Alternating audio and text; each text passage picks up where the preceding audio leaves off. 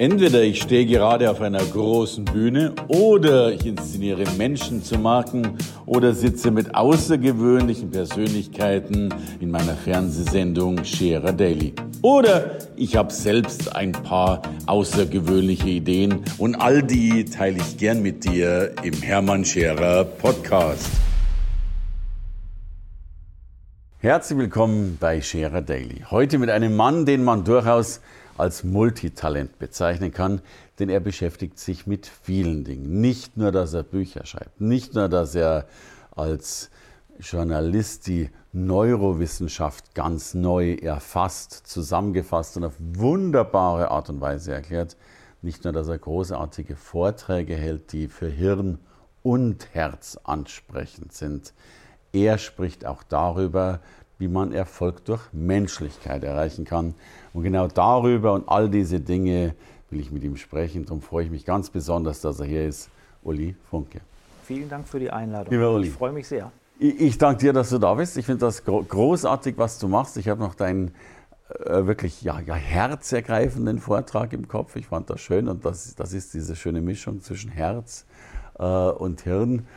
Du hast schon viel im Leben angestellt. Äh, das kann man sagen. Das kann man sagen. Erzähl mal, wie bist du da hingekommen, wo du heute stehst? Äh, ja, da könnten wir dann wahrscheinlich drei, drei Folgen draus machen. Ich versuche das mal so ein bisschen zusammenzufassen. Ja, Von, vom Grunde aus bin ich Journalist. Ich habe ja. angefangen mit Schreiben und Fotografieren mhm. äh, für die Watz, sicherlich dem einen oder anderen Aha. bekannt, und bin dann über ein paar Stationen zum Radio gekommen. Habe da mhm. volontiert, habe da meine ersten journalistischen Gehversuche gemacht und konnte mich da sehr schnell einbringen. Beim Radio auch mit ja, verrückten Ideen, die ich halt immer mal wieder habe, wo ich dachte, das eine oder andere kann man vielleicht besser machen. Und äh, habe eine wunderbare Zeit gehabt in meinen ersten Jahren als Journalist, weil ich vielen tollen Menschen begegnen durfte. Ähm, das hat mir sehr viel gegeben, ob das äh, Herbert Grönemeyer war, äh, die Ärzte waren, also viele, die bei uns in Bielefeld, ich habe in Bielefeld volontiert, bei Radio Bielefeld, okay, äh, die da aufgetreten sind, konnte ich interviewen, weil ich für diesen Bereich Musik, Kultur zuständig war. Und äh, da hatte ich viele spannende Begegnungen. Bin dann äh, sehr schnell Stationen weitergewandert und war plötzlich mit 27 Jahren Deutschlands jüngster Chefredakteur einer Radiostation. Gratuliere. Aus dem Team heraus, was nicht ganz so einfach war. Ähm, und äh, das war schon eine Herausforderung für so einen, so einen, jungen Menschen, plötzlich ein Team zu führen. Und da habe ich sicherlich auch nicht immer alles richtig gemacht. Ähm, aber im Nachhinein sieht man vieles klarer und äh, ich habe das zwölf Jahre lang gemacht und hatte dann das Gefühl, die Zeit ist reif für eine neue Herausforderung.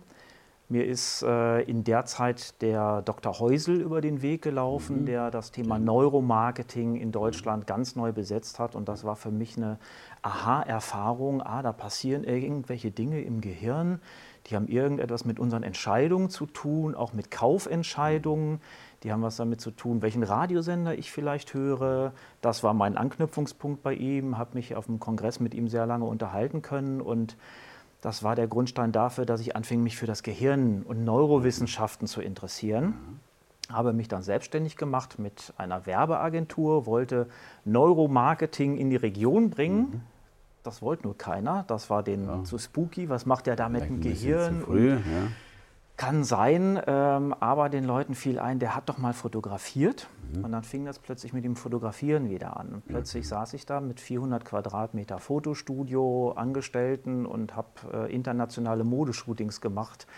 Äh, ganz tolle Sachen. Island war für mich das Highlight, Modeshooting auf Island. Ähm, traumhaft. Ähm, und habe aber das Problem gehabt, dass ein Kunde so zufrieden mit mir war, dass er immer mehr wollte. Mhm. Das sind schöne Probleme. Ja, das äh, Ende war dann einfach, der hat fast 80 Prozent meines Umsatzes ausgemacht und von heute auf morgen war der weg. Okay.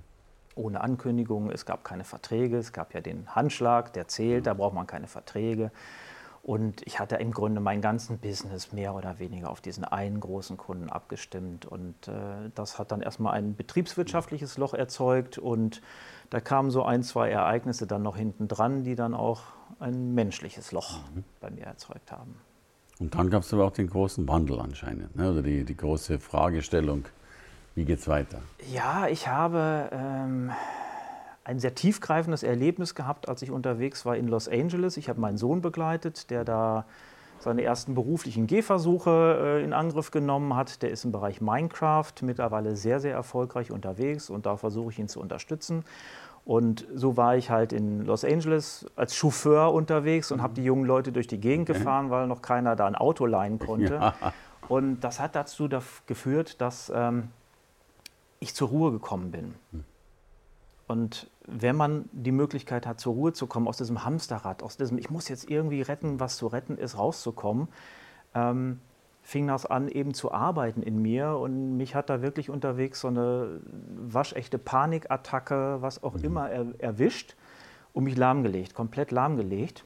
Und das war für mich so eine Situation, die kannte ich nicht. Mhm. Ich habe bis dahin immer, wenn eine Tür aufging, habe ich gesagt, cool, gehe ich durch, mhm. mache ich, finde ich spannend. Also so ein äh, Urvertrauen gehabt, äh, Optimismus gehabt, Experimentierfreude. Und plötzlich war das komplett anders. Ich hatte Angst, ich hatte Existenzangst, ich habe an mir gezweifelt, an meinen Fähigkeiten gezweifelt, daran beruflich alles richtig gemacht. War, war das alles falsch, was ich in meinem Leben gemacht habe? Also eigentlich alles in Frage gestellt, von vorne bis hinten. Und ich habe da ein paar Stunden gelegen im abgedunkelten Hotelzimmer. Mhm und irgendwann kam mir der Gedanke, du hast nicht alles falsch gemacht und du kannst für das, was du alles bisher hattest, so dankbar sein, weil viele Menschen haben wahrscheinlich niemals das Glück, ja, so viele tolle ja. Dinge erleben zu können, so viele tolle Menschen treffen zu können. Ähm, sei doch erstmal dankbar für das, was du hast. Und das äh, war, war, der erste Effekt, dass ich ruhig wurde und so irgendwie so ein bisschen wieder zu mir kam. Und das zweite war, dass ich mich gefragt habe, wieso ist das jetzt passiert? Mhm. Du, du, hast immer gedacht, du bist erfolgreich, du machst Dinge mit Spaß, du machst Dinge mit Leidenschaft und plötzlich zieht es dir den Boden unter den Füßen weg. Wie kann das sein? Liegt das mit deinem Verständnis von Erfolg mhm. zusammen? Liegt das, vielleicht da, hängt das damit zusammen, dass äh, Erfolg anders funktioniert, als du gedacht hast? Und das war der Moment, wo für mich dieser Begriff Erfolg mhm plötzlich spannend wurde. Und dann kam wahrscheinlich wieder der Journalist in mir durch, der die Sachen hinterfragen muss, dem auf den Grund gehen muss.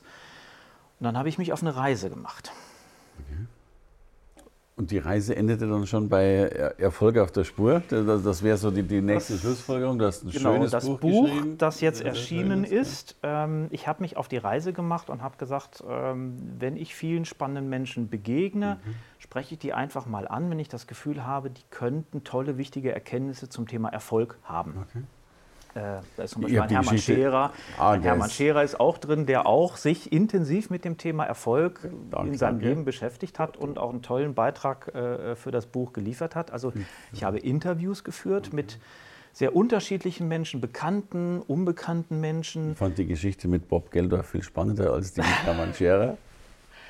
Äh, ja, die Bob Geldof-Geschichte. Das äh, ist aus meiner frühen Radiozeit. Ja. Ähm, die Bob Geldof-Geschichte ist, ist, deshalb drin. Ich habe das letzte Kapitel geschrieben und mhm. habe einfach ein paar Dinge aus meinem Leben mit, mit erzählt, also, ja. ähm, wo ich in der Retrospektive sagen muss: Guck mal, da war ich erfolgreich. Mhm. Ähm, und das findet man in den anderen Geschichten in dem Buch irgendwie wieder. Also das ist, es schließt dieses Buch wunderschön ab, mhm. meine eigene Geschichte bis hierhin in Auszügen.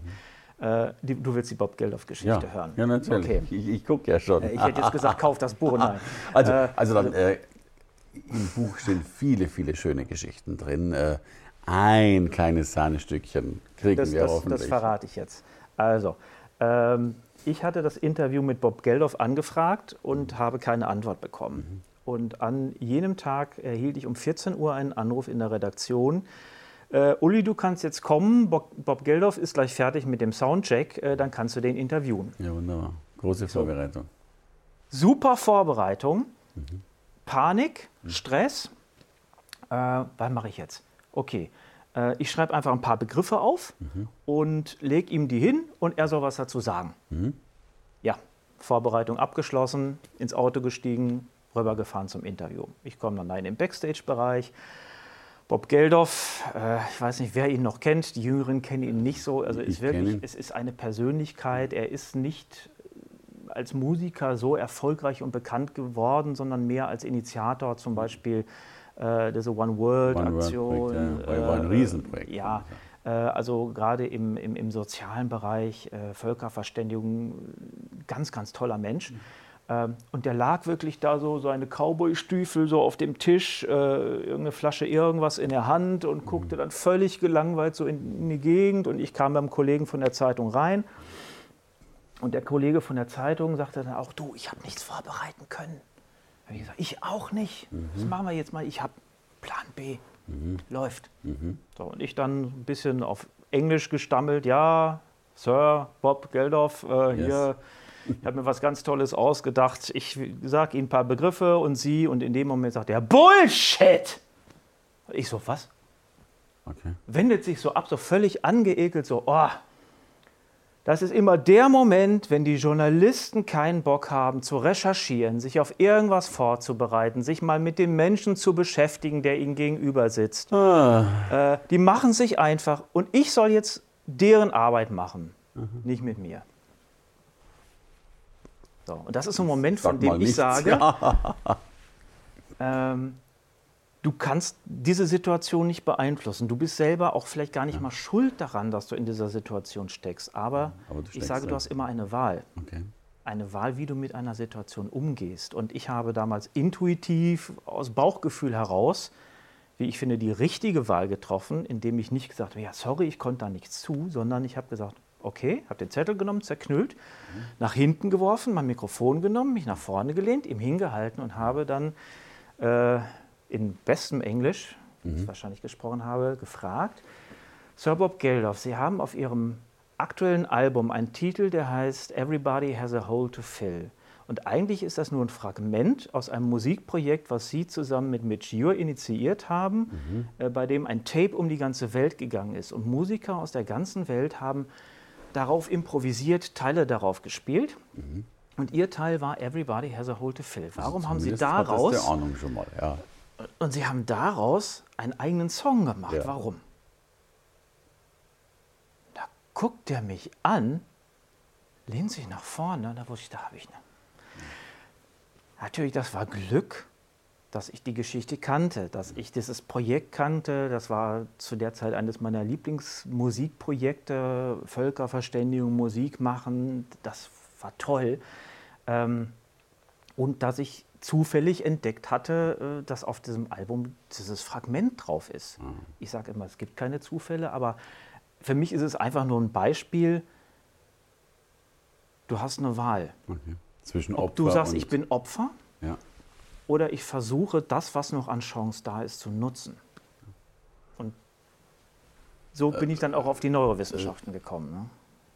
Weil die erklären, dass man eben die Wahl hat? Fragezeichen? Oder, oder was ist die Brücke dann zur Neurowissenschaft, dass du besser verstehen wolltest, wie es im Kopf funktioniert? Ja, also eine der faszinierendsten Erkenntnisse, die ich in meinen Gesprächen mit den Neurowissenschaftlern gewonnen habe, ist, dass es tatsächlich so ist, dass Glück trainierbar ist, dass Erfolg trainierbar ist im Gehirn, wie in einem Muskel. Und äh, es gibt halt Mechanismen, die unser Verhalten steuern, die unsere Entscheidungen mhm. steuern. Ähm, ich habe dir ja auch was mitgebracht ja, also zum, ich, zum, Naschen äh, und zum. Deswegen bin ich hier. Also erstmal ja wunderschön. Also mal deine Beschreibung. Ich hänge die mal da vorne rein, dann sieht man die auch besser. Ja. Aber und da haben wir. Äh, mit, mit, was fangen wir an? Mit, mit nee, der Frosch. Der Frosch. Der Frosch, wunderbar. So, der Frosch symbolisiert halt, äh, ich zeige das mal ja, in die Kamera, ne? der, der Frosch, die Marke hätten wir jetzt abkleben müssen. Ist, ist egal, die sind lecker. Und die sind lecker, ist so, gut. Also die, die Frösche symbolisieren einen Teil unseres Gehirns, was ja. die Evolution angeht. 300 Millionen Jahre haben sich Erfolgsmechanismen bei uns im Gehirn verankert. Mhm. Das sind unsere Affekte. Das ist also das, was quasi sofort aus uns herausbricht. Und die, die erste Reaktion ist noch, ist bevor es ins Bewusstsein kommt. Froschreaktion. Das ja. ist der Frosch in unserem Gehirn. Ja, den, den habe ich öfter im Hirn. Ja, ja. Die, die, nächste Stufe, ja. äh, das sind die Mäuse. So, ich ziehe die einfach mal raus. Jawohl. Hier die Mäuse. Äh, die kann man auch, ja, die darfst mehr, du gleich gerne vernaschen. Die darfst du gleich gerne vernaschen. Die Mäuse stehen für 150 Millionen Jahre Evolution in unserem Gehirn und da stecken die Emotionen. Mhm. Hauptsächlich im sogenannten limbischen System, hast du vielleicht schon mal gehört. Mhm. Das ist eben auch Häusel, Limbic Map. Also wie können wir das limbische System nutzen und Werte nutzen für, fürs Marketing und eine Marke. Und ähm, da stecken die Emotionen, weil Was hat sich geändert? Bei den Fröschen ist es so, die haben ein extrem kurzes Langzeitgedächtnis. Die haben nach ein paar Minuten vergessen, dass sie Kinder haben. Okay. Die haben irgendwo geleicht, okay. müssen sich aber nicht darum kümmern, weil mhm. die haben so viele Eier gelegt, die werden schon überleben. Mhm. Bei Mäusen zum Beispiel ist das anders. Wenn die vergessen würden, dass sie Kinder haben, hätten die ja. Kinder keine Überlebenschance. Das heißt, die Natur brauchte andere Erfolgsmechanismen, damit die frühen Säugetiere überleben können. Und das ist Sicherheit, das ist ähm, Bindung, das ist Neugierde. Mhm. Mhm. Und das ist eben das, was bei uns in unseren emotionalen Systemen verankert okay. ist. Und das, was ähm, da vorne dann drauf als ja. letztes kommt, das Cockpit, ja. das ist unsere Rationalität. Also das, wo wir den Steuerknüppel in der Hand halten, teilweise vermeintlich in der Hand mhm. halten. Das, was wir willentlich beeinflussen können, das ist das Cockpit. Okay. Da können wir Einfluss drauf nehmen. In der Realität ist es aber meistens so, gerade in Unternehmen, ich berate ja viele Unternehmen, mache viele Vorträge für Unternehmen, wenn es eben auch um das Thema Menschlichkeit steigert Profit, das ist ja, meine Aussage er, er, Erfolg durch Menschlichkeit. Erfolg durch Menschlichkeit ja. heißt, wenn wir verstehen, wie der Mensch funktioniert mhm. und dafür sorgen können, dass der Mensch seiner Natur entsprechend arbeiten kann, mhm. ist er viel produktiver, viel glücklicher, auch viel effektiver mhm. für ein Unternehmen, was ja nichts Schlimmes ist. Wir wollen ja keinen ausquetschen wie eine Zitrone, sondern es geht ja im Gegenteil darum, sich wohlzufühlen bei dem, was man tut, einen Sinn darin zu haben. Und dieses Cockpit bedeutet, in der Regel sind wir alle im Automatikmodus, weil unser Gehirn versucht immer Energie zu sparen. Mhm. Und alles, was automatisch abläuft, ähm, spart Energie. Mhm. Und wir kriegen vom Gehirn durch Hirnbotenstoffe ähm, Energie äh, Belohnung, das fühlt sich toll an, wenn wir Gewohnheiten folgen. Okay. Deswegen ist Change so schwierig. Also man, man, man sagt, okay. äh, man, du brauchst eine doppelt so hohe Belohnung, Aha. damit jemand sein Verhalten ändert. Ja, also wenn ich immer auf diesem Platz sitze ja, und soll mich jetzt woanders hinsetzen, dann muss der andere Platz für mich doppelt so attraktiv sein wie weiße dieser. Mäuse. Ja. Weiße Mäuse könnten da zum Beispiel helfen. Zucker, äh, also alles, was irgendwie mit Belohnung zu tun hat, das hilft. Ähm, und meistens sind wir im Automatikmodus, weil mhm. man kann sagen, ähm, Vera Birkenbiel hat das mal, kennst du bestimmt auch, sehr, sehr schön demonstriert. Sie sagte, äh, ein paar Millimeter, man geht so zwischen 15 und 40 Millimeter aus, ist unser Bewusstsein. Okay. Und 11 Kilometer ist unbewusst, Bewusst, was bei uns im Gehirn ja, passiert. Ja, ja. Also wenn du jetzt im Eisberg denkst, da, da guckt wirklich da so ein, so ein Mini-Eiskrümel oben Krümel, raus. Krümel da oben ist. So, und ähm, das, worum es geht, und da gibt es eben Methoden, wie kann man das trainieren, dass man den Teil des Gehirns, das ist hauptsächlich der präfrontale Kortex, der für willentliche Entscheidung, für Bewusstsein, für Rationalität steht, den zu trainieren und das, was für Automatismen steht, insbesondere für Stress, für Angst, mhm. ähm, runter zu trainieren. Und das geht zum Beispiel durch Bewusstseinstrainings, Achtsamkeitsmeditation.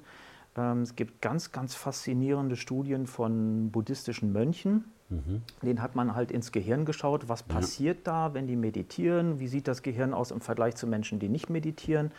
Und man hat festgestellt, dass die Areale, die maßgeblich beteiligt sind an Angst und Stress, also Amygdala, Mandelkern, mhm. dass die extrem klein geworden sind. Und durch die Teile im Gehirn durch die Meditation, es ist Training. Ja, ja, es ist wie, wenn ich den einen Arm jeden Tag ja, trainiere, dann habe ich da... Hirnmuskeltraining, ja. So ähnlich. Wir, mhm. klar, wir haben da keine Muskeln, aber wir haben eben Netzwerke. Wir haben da Netzwerke und die wachsen, die werden stärker, die werden schwächer, je nachdem, was wir für Anforderungen setzen. Danke fürs Reinhören in den Podcast. Wenn du mehr von mir wissen willst, komm zu meiner Veranstaltung Hermann Scherer Live. Infos und Sonderkonditionen für dich als Podcast-Hörerin oder Hörer findest du unter www.hermannscherer.com/bonus. Bis bald im nächsten Podcast.